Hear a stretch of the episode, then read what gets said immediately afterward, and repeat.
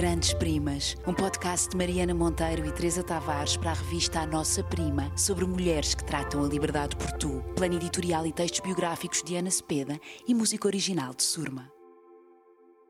Anne-Marie Schwarzenbach tratou os excessos, as fronteiras e a homossexualidade por tu. É dela que falamos hoje. É de fuga que falamos, de uma fuga desesperançada, sem alento ou alívio. É também de medo, de desamparo, e de uma solidão árida que falamos quando falamos de Anne-Marie Schwarzenbach. Anne-Marie foi uma figura perturbante e encantatória. Mulher, homem ou anjo. Um anjo devastado, como lhe chamou Thomas Mann, que encara a objetiva e nos olha de frente, entre a ameaça e o desmoronamento. Anne-Marie nasceu em 1908 na aristocrática Sociedade Suíça. Estudou História na Sorbonne, começou a escrever para jornais, mudou-se para Berlim, onde se entregou à vertigem de uma vida liberta para o amor das mulheres, para as artes, para a escrita, mas também para o álcool e para a morfina.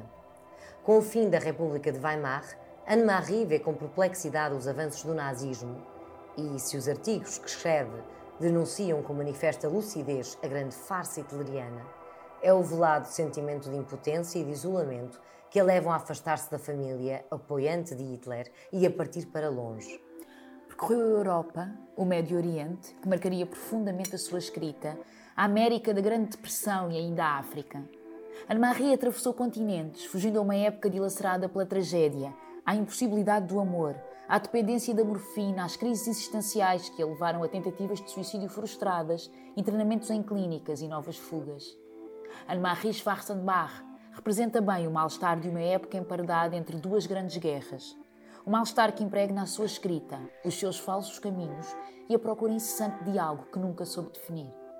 Quando, em 1942, regressa às montanhas suíças que tanto amava, procurando recuperar fôlego para nova investida, Lisboa seria essa investida, Anne-Marie desprende as mãos da sua bicicleta.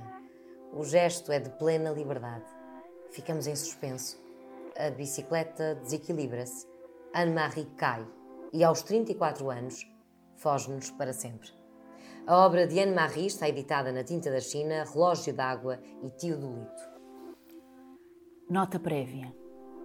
Este livro trará pouca alegria ao leitor. Não o poderá consolar nem reconfortar, como muitas vezes os livros tristes sabem fazer, pois é a opinião corrente que o sofrimento se reveste de força moral, na condição de ser condignamente suportado. Tenho ouvido dizer que mesmo a morte pode ser edificante, mas confesso que não acredito. Pois como seria possível ignorar a sua força implacável? A morte é demasiado incompreensível, excessivamente desumana e só perde a sua violência quando nela reconhecemos um único caminho sem retorno que nos é concedido para escapar aos nossos falsos caminhos. É de falsos caminhos que este livro trata. E o seu tema é a desesperança.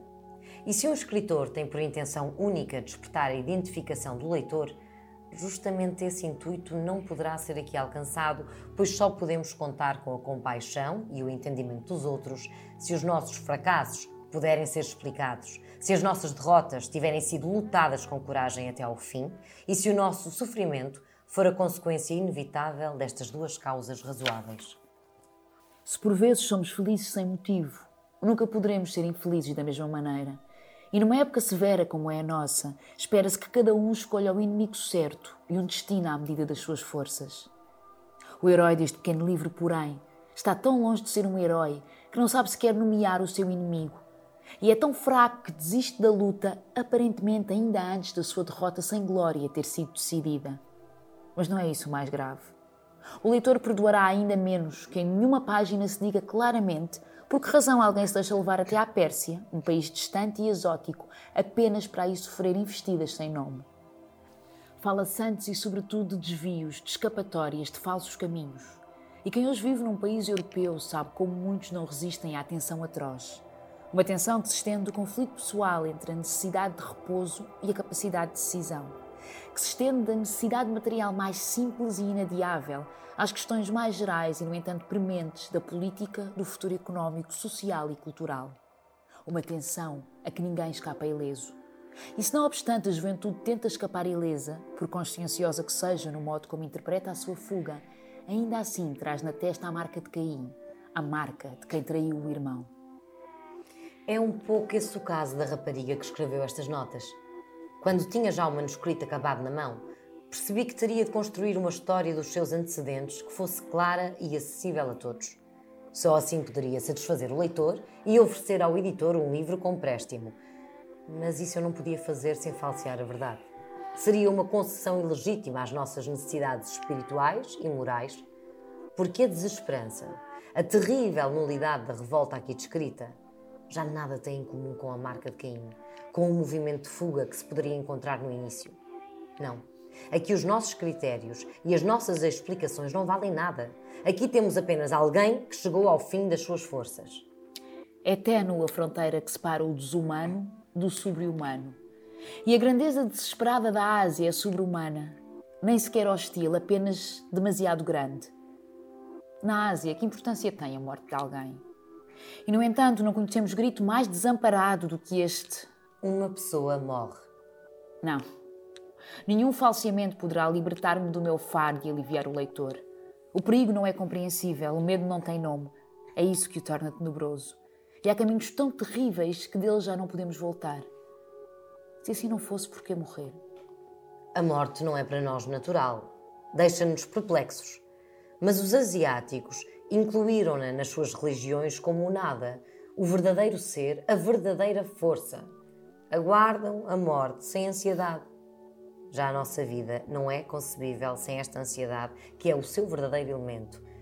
Arrancados à nossa esfera, arrancados às nossas formas familiares de consolo, um rosto que respira, um coração que bate, os cambiantes de uma paisagem amena, temos por fim de nos abandonar aos ventos fortes da montanha que rasgam e deixam em farrapos as nossas últimas esperanças. Para onde nos voltaremos? À nossa volta, aridez apenas, cordilheiras cinzentas de basalto, desertos amarelos cor de lepra, vales lunares sem vida, ribeiros de greda e rios de prata, onde boiam peixes mortos. Para onde? Ah, perplexidade. Asas cortadas da alma, na Ásia, não temos sequer consciência da sucessão dos dias e das noites, mesmo que o dia seja luminoso e sem sombra, mesmo que a noite seja alumiada por estrelas frias. Por vezes podemos agarrar-nos ainda à dor, à amargura da saudade e do arrependimento, mas nesse caso já não vemos a nossa própria culpa. Pensamos em vão no princípio: o que foi que me conduziu até aqui? Poder acusar mais uma vez, poder confiar mais uma vez, poder amar mais uma vez. Caímos então na ilusão, grande como o mar. Temos fé e rezamos, e quando olhamos para o rosto amado, esquecemos o medo escuro. Mas como podemos nós proteger-nos do medo? Ah, despertar mais uma vez sem sentir as suas garras. Por uma vez não ficar só e entregue ao medo. Sentir a respiração feliz do mundo ah, viver mais uma vez.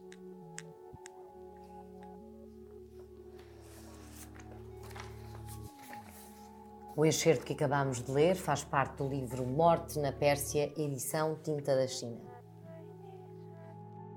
Grandes Primas, um podcast de Mariana Monteiro e Teresa Tavares para a revista A Nossa Prima, sobre mulheres que tratam a liberdade por tu. Plano editorial e textos biográficos de Ana Cepeda e música original de Surma.